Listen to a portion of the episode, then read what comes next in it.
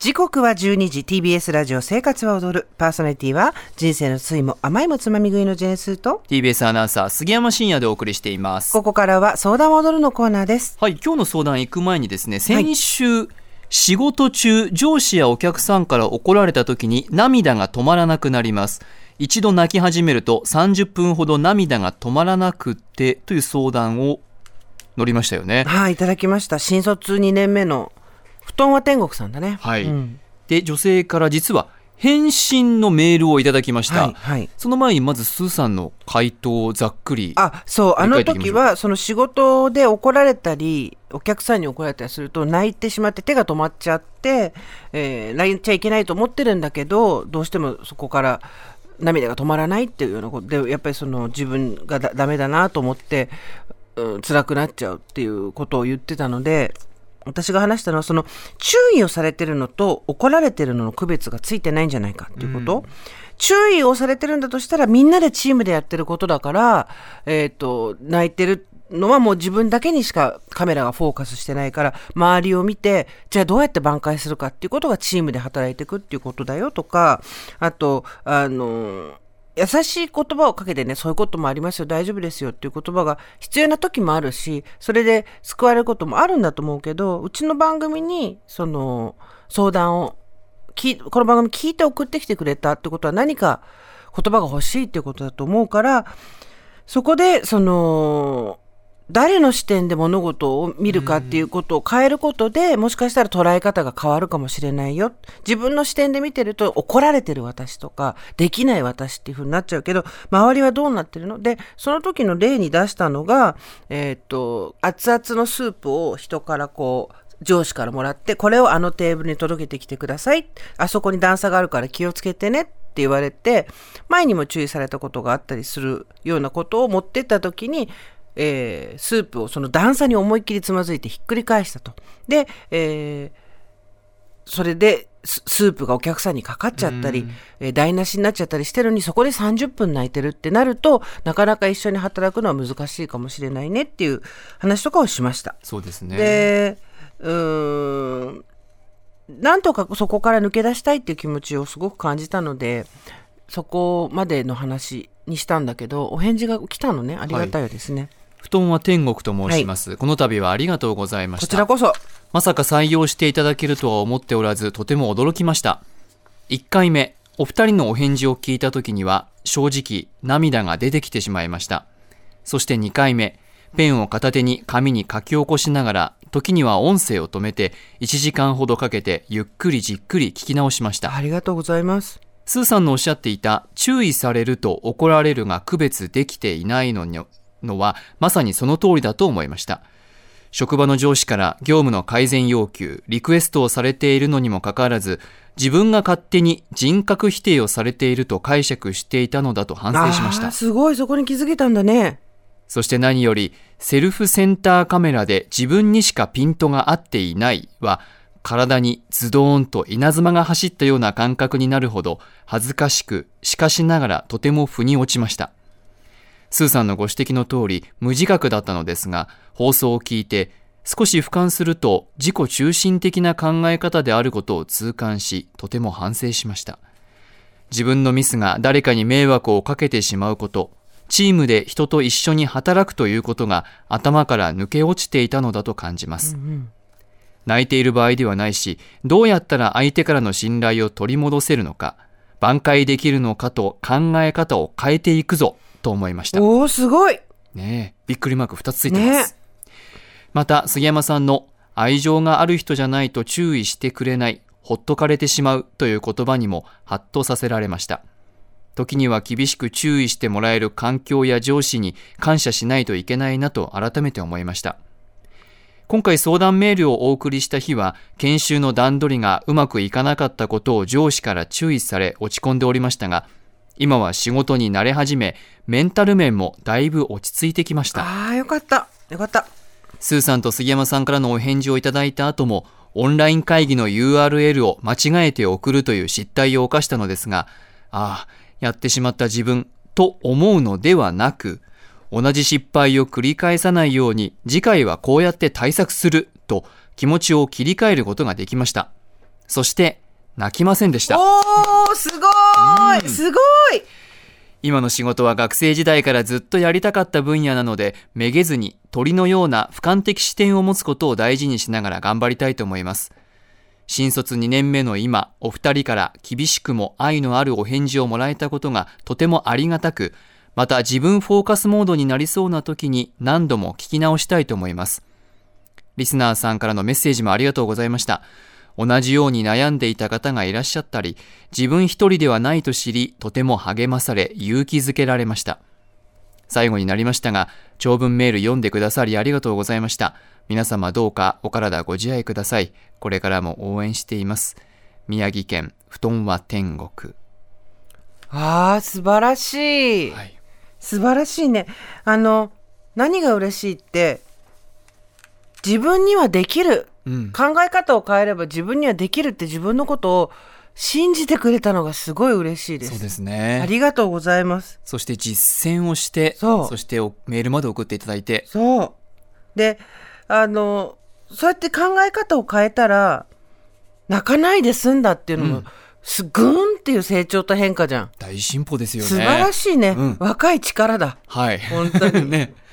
そうで無理しないでねその辛いことがあったりした時に涙が出ちゃって涙が出ること自体がダメってまた、えっと、なっちゃうとそうそういうことではないから明日どうしても起きられないとか会社に行く元気がないとか言った時には体調の不良ももちろんあるのでその辺は冷静に見ながらでもすごいね間違えてああやってしまったっていうところでいつもだったらそこで立ち止まっちゃうのに俯瞰の目をそこでねそのセルフセンターの目から俯瞰の目にしてあこれ今すぐ挽回しないとやばいやって言って、うん次は間違いないっていうふうに切り替えられたのすごいね。すごいと思います。ね、うん。そうなんですよ世界の見え方ってやっぱり考え方一つでいろいろ変わっていくからねはい。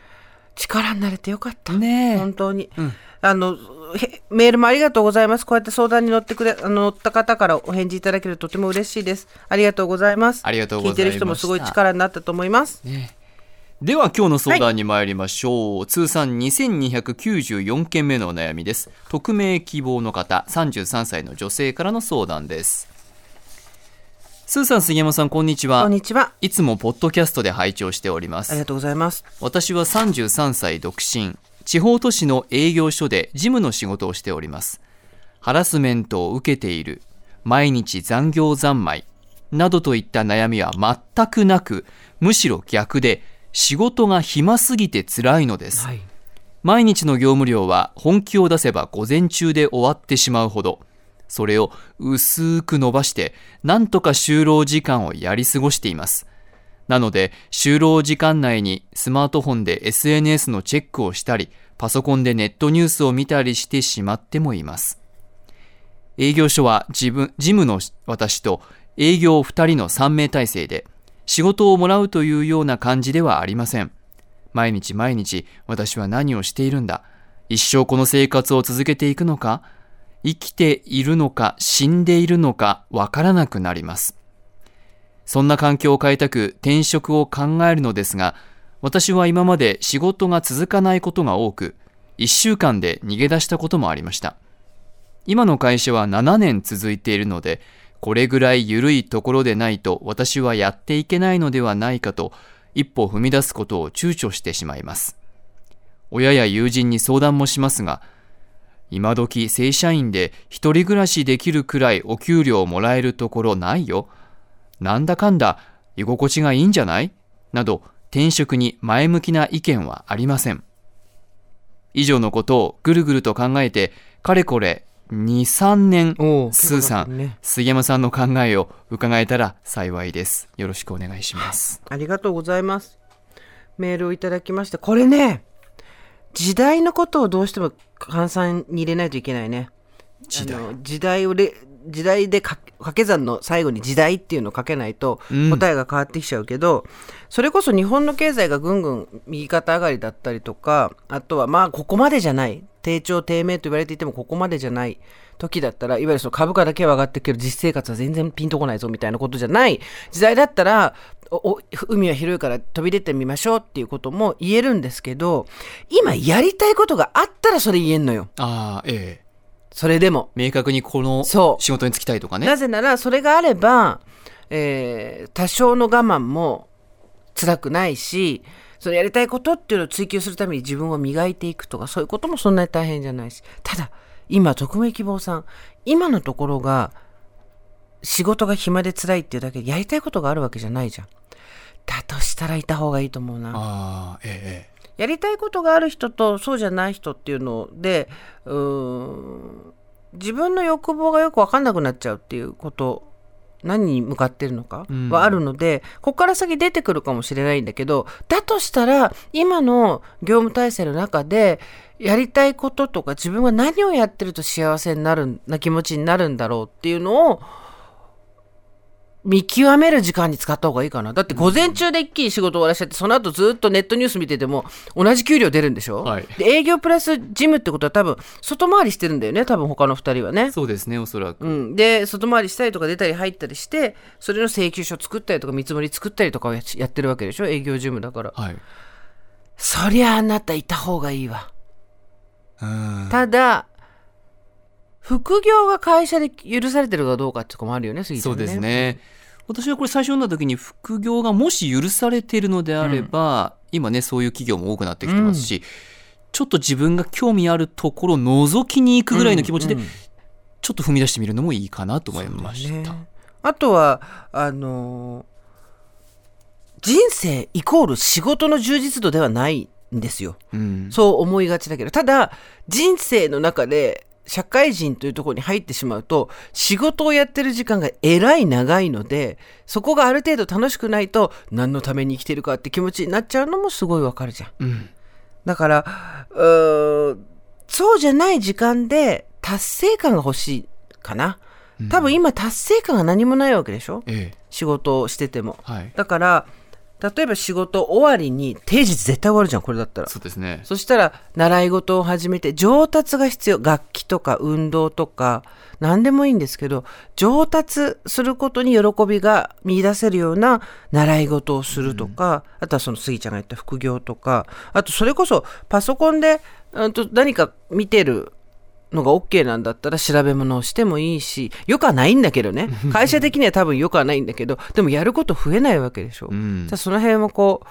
うううまくやってで調べ物をしたりとかなんか読みたいもの読んだりとか